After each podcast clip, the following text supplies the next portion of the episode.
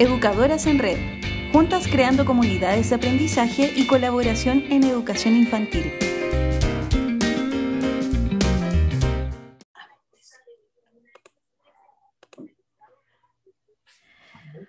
Hola, hola, muy buenas tardes, muy buenos días a todos los que nos escuchan el día de hoy. Ya vamos por el quinto capítulo de, esta segunda temporada de Educadoras en Red. Em, y tenemos un capítulo bastante eh, particular el día de hoy, eh, pero les voy a mencionar la frase que encuadra la conversación para que vayan pensando y imaginándose de qué podría ser la temática. La frase dice así, la familia debe ser la primera escuela en el ciclo educativo nacional. La escuela debe ser un hogar para la niñez y la juventud. Los padres deben ser maestros de sus hijos. Los maestros deben ser un poco padres de sus alumnos. Esto lo dijo Juan Domingo Perón. Por tanto, el programa de hoy em, estaremos profundizando sobre el rol de la familia eh, en la educación de los niños y niñas, pero principalmente haciendo hincapié en cómo este rol se ha visto em, removido por el contexto pandémico, sí, que desde el año pasado ya ha azotado a, todo el mundo pero de diferentes formas, ¿sí? Así que para ello eh, vamos a estar hablando con nuestra querida invitada. Ella es Romina Morgado, madre de Ignacia y Amanda, em, apoderada del sistema educativo chileno, principalmente del nivel inicial, y que de profesión es nutricionista de la Universidad de Valparaíso. Así que em, le damos un grato saludo a Romina. Romina, ¿estás por ahí? Hola, sí, acá estoy, todo bien. ¿Cómo has estado? ¿Cómo, ¿Cómo estuvo tu día? ¿Cómo te has sentido? Bien, hemos estado bien. Hoy día tuvimos clases presenciales en el colegio que va Amanda en el prekinder. Eh, ah, va lunes y martes. Ya. Y el resto de la semana va por clases online. Wow, o sea, e, ella ya está con todo, con todo de la educación híbrida, presencial y virtual. Sí, sí. Este año es así, el año pasado no fue así, así que bien adaptándonos, por lo menos ya tuvo un mes de clase. ¿Y cómo, cómo lo has visto? ¿Cómo se ha sentido ella? Bien, bien, a ella, bueno, a ella y a nosotros nos hacía harta falta de que interactuara con otros niños porque nosotros vivimos en departamento, entonces no tenemos patio ni nada de esas cosas, y claro, el año pasado estuvo encerrada desde marzo hasta estrictamente hasta septiembre. Y, fue harto, fue arduo para todos porque adaptar el departamento para que hiciera actividad física, para que hiciera su ejercicio del, del jardín en ese entonces, era, era complejo y que no interactuara con otros niños. Y ahora con la vuelta al colegio, eh, bueno, ella inició ahora en el colegio, le hicimos postular a colegio y gracias a Dios quedó en el que queríamos, así que bien y, el colegio es súper bueno. O sea, de verdad uno nota las, medidas de seguridad eh, con todo lo que cuando uno llega le toman las temperaturas, alcohol gel, está la técnico, la limpia pie especial y qué sé yo, con mascarillas, todos, los niños también. Y las clases online han sido caótica en un principio, eh, porque hay que silenciar los micrófonos, que todos los niños quieren hablar, que todos quieren participar. Entonces, tenemos como reglas de, de, la clase, pero cada vez mejor, cada vez mejor. Y con tareas también para la casa. Por supuesto, ahí tocaste bastantes temas que podemos ir desmenuzando uno a uno.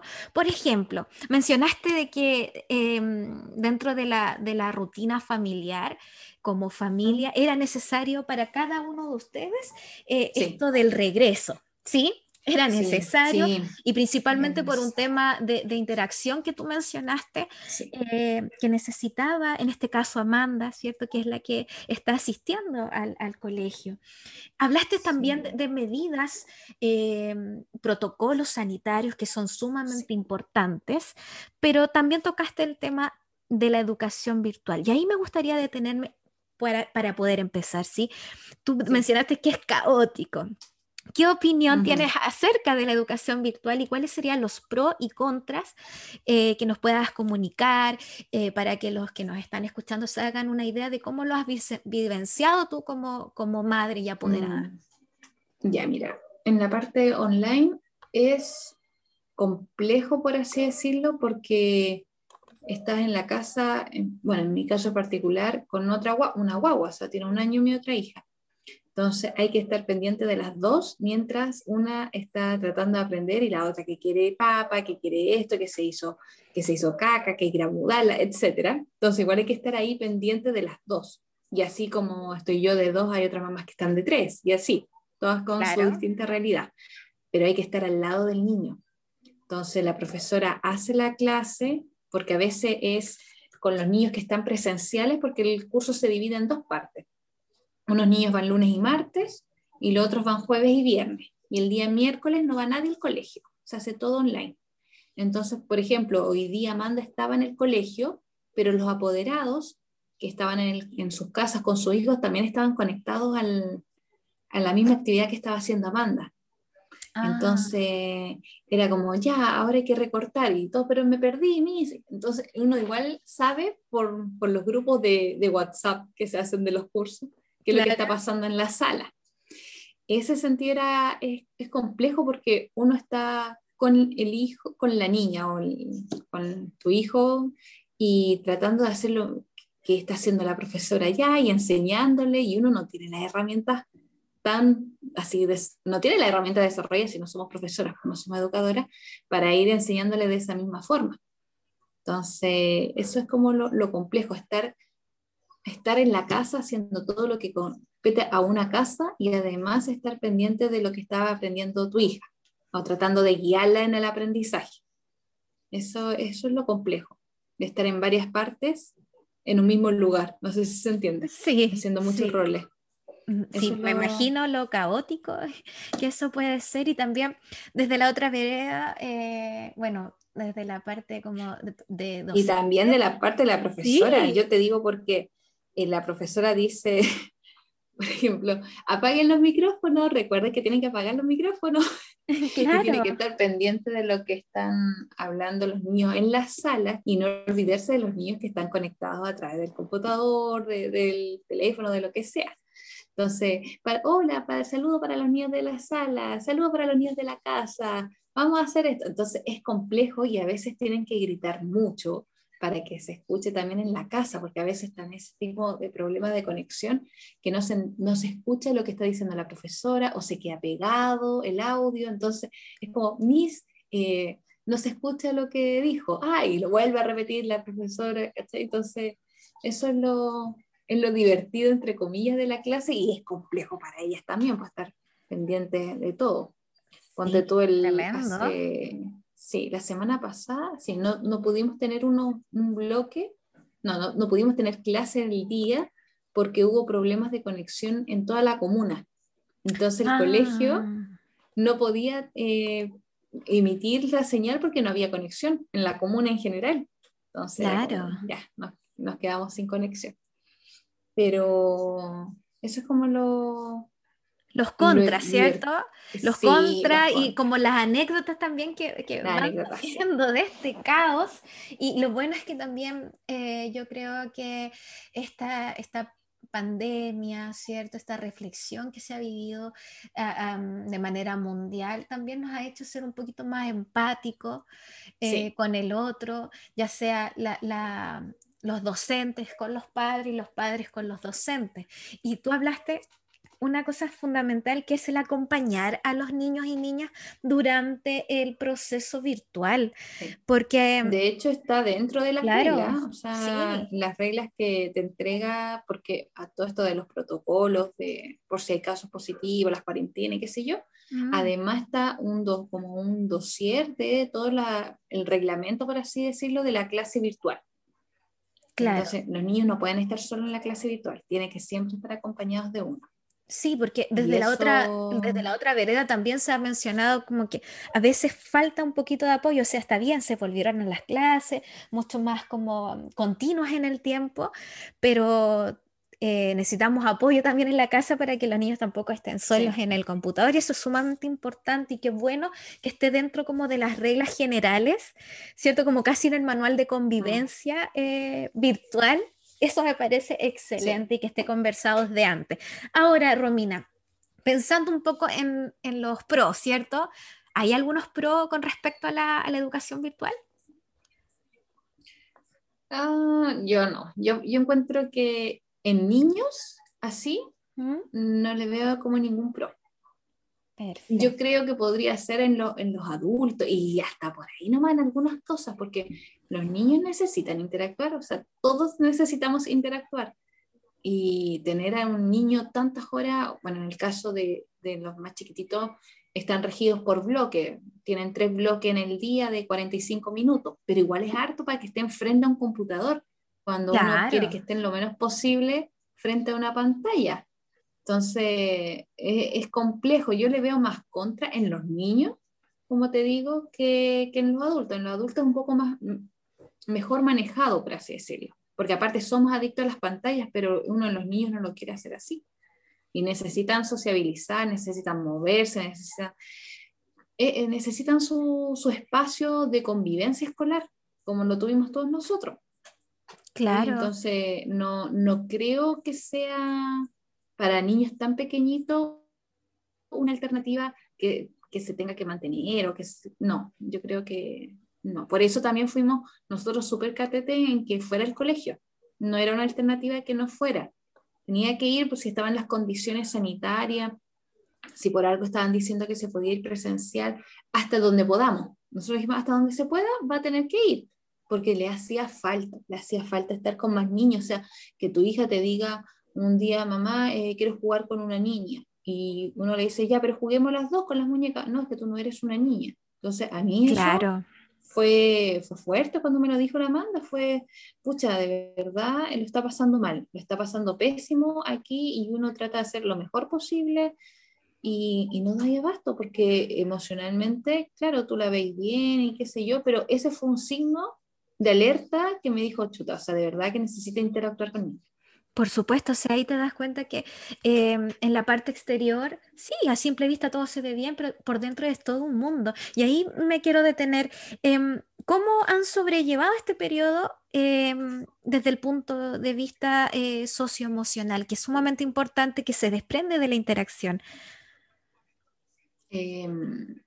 como, como no, socioemocional, por ejemplo, el tema, claro, el tema de las emociones. Esto mismo también que te menciona tu, tu, hija luego de eso, que obviamente es fuerte, pero comentan que, que buscas la, contención, la contención y, y, conversarle de que bueno, ellos entienden muchas cosas, son más obedientes que todos nosotros, que los adultos.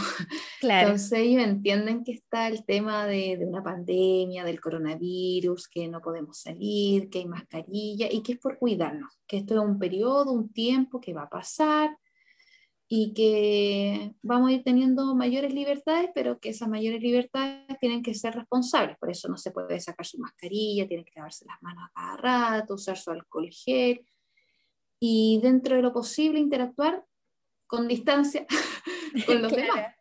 Entonces, de esa forma lo hemos tratado de llevar y, y, contenerla lo que más se pueda y explicarle. También el colegio en ese sentido no, nos ayudó bastante y, y, el jardín también el año pasado con el tema de, de las emociones, eh, del monstruo de las emociones.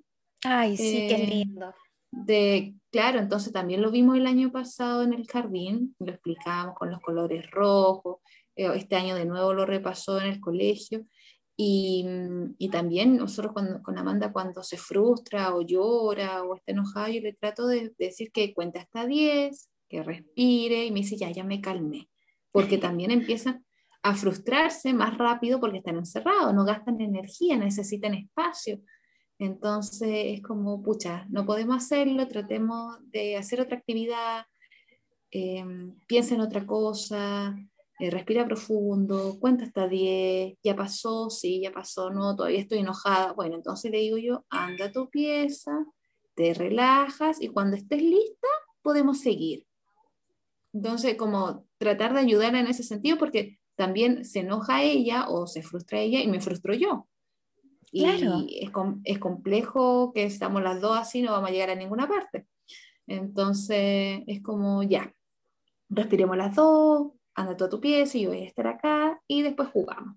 Cuando está así muy enojona o idiota, porque también es su momento. La trato de contener, pero ella si no responde, ya respira profundo, como, cálmate y después podemos jugar. Y hasta el momento ha, resultado. Así que, y ella misma dice, ya mamá, ya me calmé, o ya, me, ya se me fue el enojo. Entonces, porque tiene que reconocer cuando está enojada, creo yo, o cuando está frustrada, cuando está triste, ahí la abrazamos justamente está en ese periodo del desarrollo, del reconocimiento, ¿cierto? Identificar, de expresar y de, de poner en, de poder utilizar también estas emociones que va sintiendo. Entonces, por un tema de desarrollo evolutivo, ¿cierto? Está en este proceso, se viene el confinamiento. Están todos en la casa pasando por esta instancia donde las emociones se viven pero fuertísimas, y todos necesitan contención. intensa. Y todos necesitan contención de una u otra forma, y falta esto de la, de la interacción con los, con los amigos. Entonces se junta tanta cosa que llega un mm. momento en que ni ellos, como niños en sí, no pueden lidiar con sus emociones, y a veces pasa que los adultos tampoco pueden acompañar en esos, presos, esos procesos, porque también necesitan de, de, de esa contención. Entonces, es, es, un panorama bastante complejo, pero esas estrategias que has utilizado eh, me, parecen, me parecen bastante buenas dentro también de lo que ustedes como familia creen que, que, que va acorde también. Claro, o sea, también uno dice, pucha, te dicen que hay que contenerlo, que abrazarlo, que aquí que hay que acompañarlo, y de verdad yo lo he tratado de hacer, pero hay veces en que, en que no, nomás, que no puedo, porque me supera a mí también. Y ahí ya cada uno a su espacio, nos tranquilizamos las dos y después como que nada ha pasado, pero se conversa. Se conversa. Eso, eso es como, como tratar de identificar las emociones con este monstruo de los colores, como te digo yo, no, nos ha ayudado. Cuando está enojado, hoy estoy rojo, ya, entonces te pasó lo rojo, ya, y ahí pasa.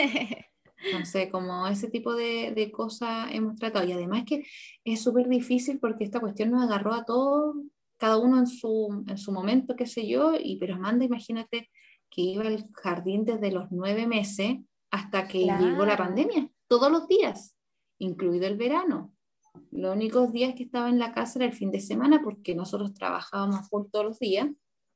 Y, y, claro, los fines de semana ya estaba en la casa y que uno sale, hace otro tipo de cosas.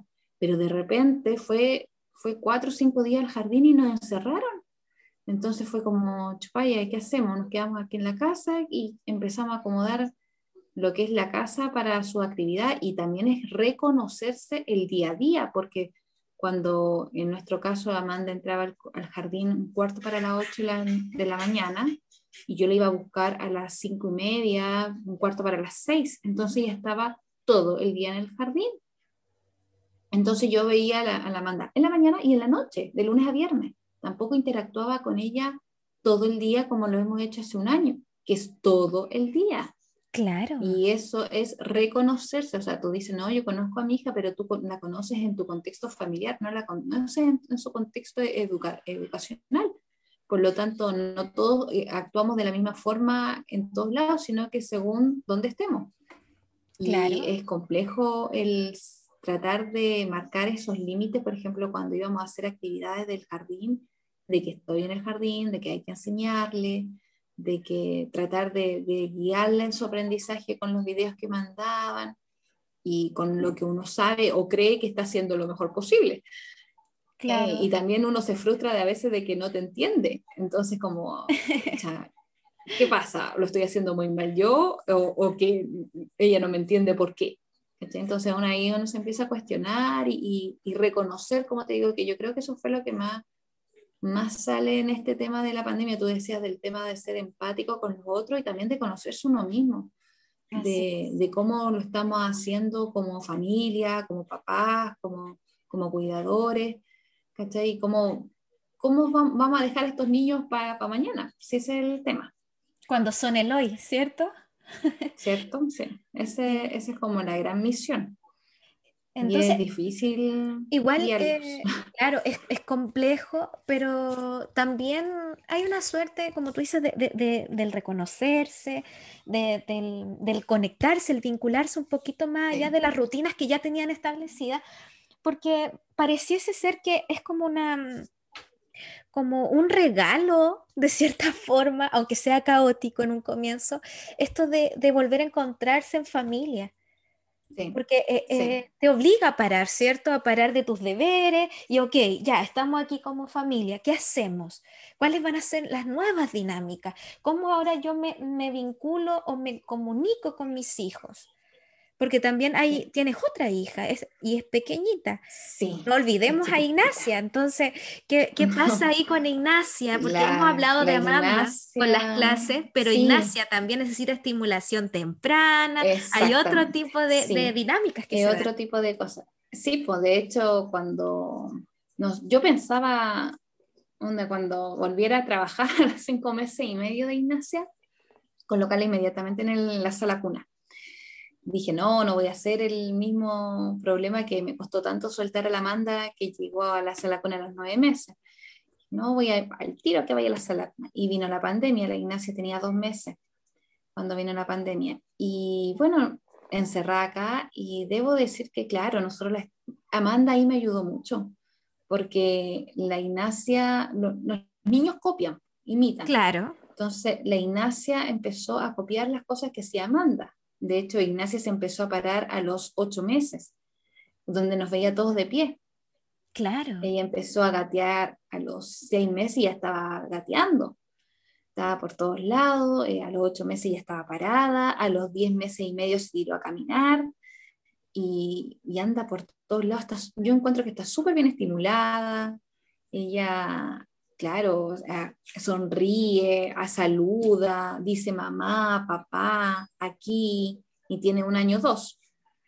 Eh, juega a la escondida con nosotros. Entonces está como, como en esa, su desarrollo lo he vivido a full porque estábamos encerrados.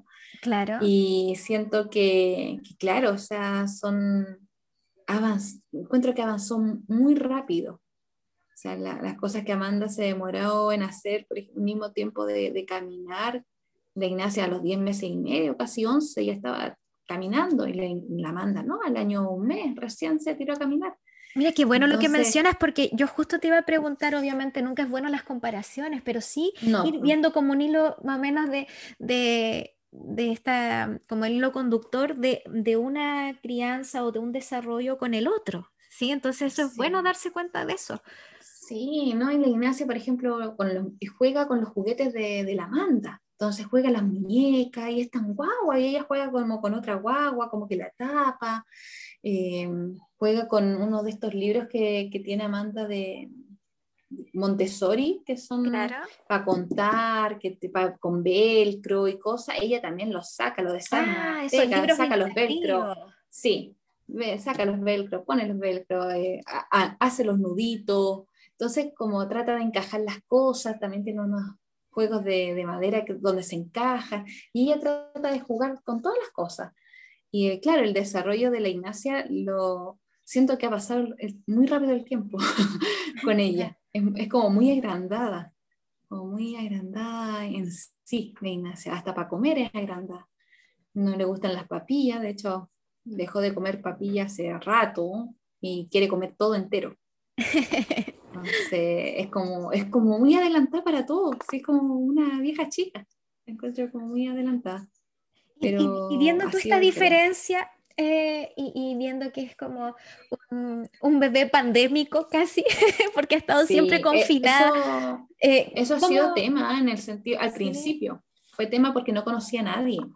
Imagínate que nos encerraron cuando la Ignacia tenía dos meses y en agosto por ahí pude viajar claro, pude viajar a la casa de mis papás, a encerrarme a otra casa. Y, y, resulta que la Ignacia no conocía a nadie, pues pensaba que toda la gente se veía a través de la pantalla nomás. Pues. Entonces oh. llegó a la casa de mis papás y, y, se puso a llorar, no quería nada con nadie, pegada a mí, porque no conocía, no conocía a nadie. O sea, mi papá incluso se sacó hasta la barba, pensando que era por la barba. Era como todo un, show porque y no se daba con nadie, porque no conocía a nadie. Entonces, pura mamá, mamá y papá, mamá y papá y Amanda, nada más. Todo al revés de Amanda. Amanda solamente quería interactuar y Ignacia nada. Exactamente. Sí, no, la Amanda quería solo interactuar y la Ignacia no. Pero ahora la Ignacia, como estamos saliendo al colegio, es ah. súper callejera. Entonces ve la, que me voy a poner la mascarilla y ella está al lado de la puerta. quiere salir. Le tomó el gustito a, salir. Sí, entonces ahora el problema es para subirle al auto, cuando vamos a dejar a la banda, porque no se quiere subir, no se quiere subir al auto, no quiere, quedar con la, casa, quiere quedarse en la calle. Ella. así que ahora, claro, ahora conoce más gente porque por lo menos vio a mis papás, a mi suegro, a, mis cuñados, a mis, hermanos y ya conoce más gente. Pero antes, no, sí, típico que, imagínate los primeros seis meses, a ver, seis, siete meses, la Ignacia encerrada totalmente.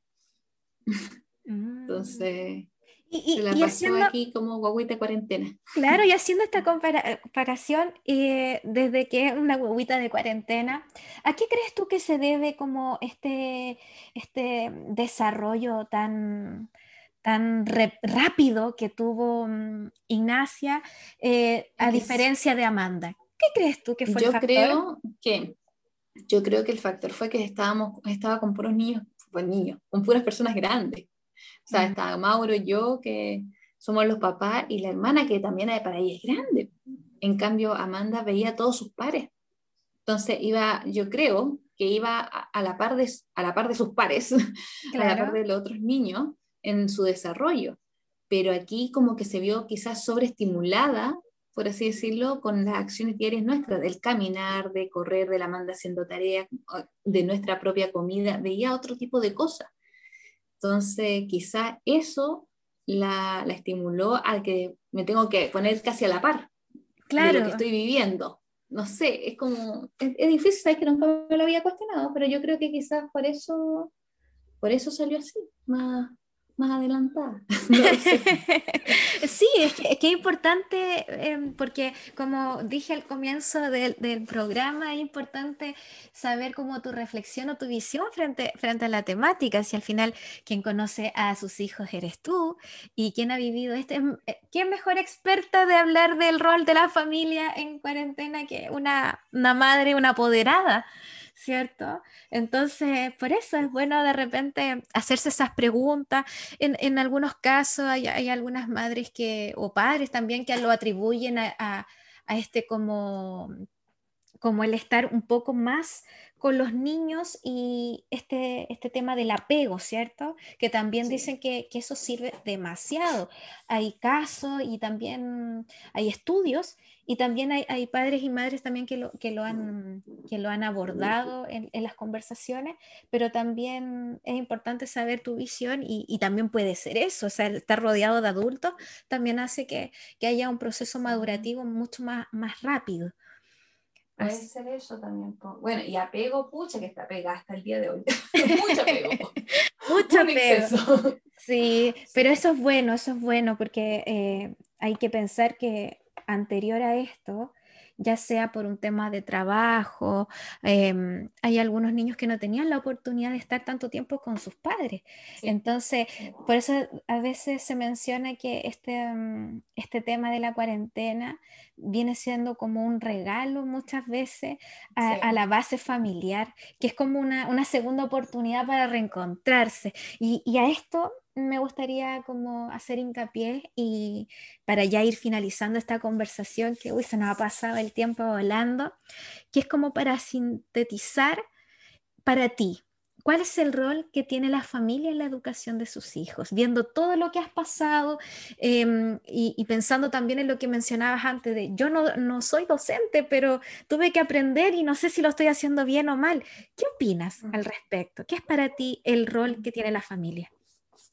Para mí siempre, siempre ha sido la familia la base de todo. Y, y es nuestra familia la que nos da la herramienta para poder enfrentarnos a todo lo que, que queda fuera del entorno familiar, ya sea colegio, trabajo, etc. Lo que hace el colegio es pulir de alguna forma todo lo que nosotros entregamos, pero no, no dando los valores que entregamos, sino que fomentándolo. Como, como te digo, puliendo más lo que uno le entrega con familia y entregarle herramientas, lo que, lo que compete a la, a la misma educación en sí.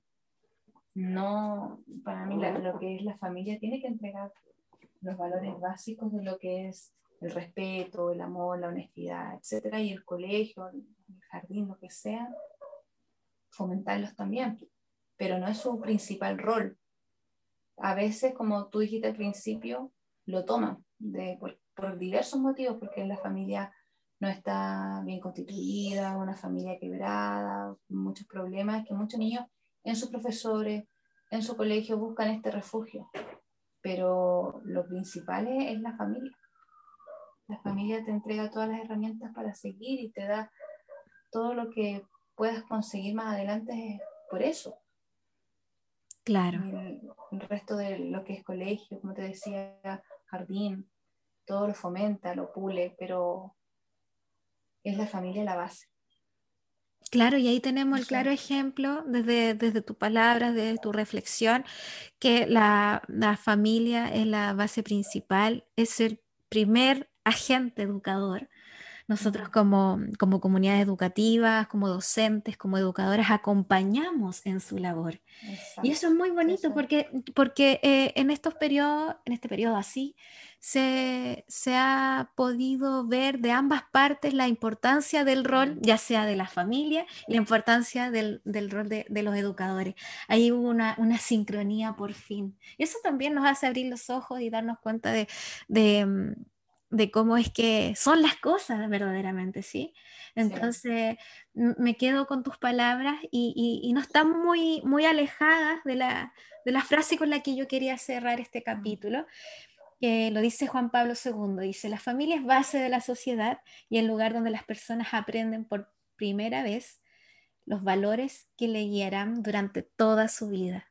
Así que de esta manera, Romina, yo te, quiero, te quiero despedir, agradecer por sobre todo eh, tu presencia, el, poder compartir con, con educadoras en red y todas las personas que nos siguen y escuchan este podcast, la visión de, desde, el otra, desde la otra cara de la moneda, desde una apoderada, desde una madre que ha vivido esto de, de estar trabajando, ¿cierto? A quedar en la casa, eh, confinada con su familia, principalmente con sus hijas, eh, en un periodo crítico también del desarrollo, donde necesitan interacción, donde necesitan del colegio, de la educadora. Y ahí también eh, nos, nos comentaste de tu anécdota. Entonces, de verdad, yo te quiero agradecer porque es sumamente importante valorar también también eh, la opinión y, y, lo que nos puedan aportar los padres, no solamente los especialistas como psicólogo o el docente, el profesional aquí o acá, sino que los padres tienen mucho, mucho que,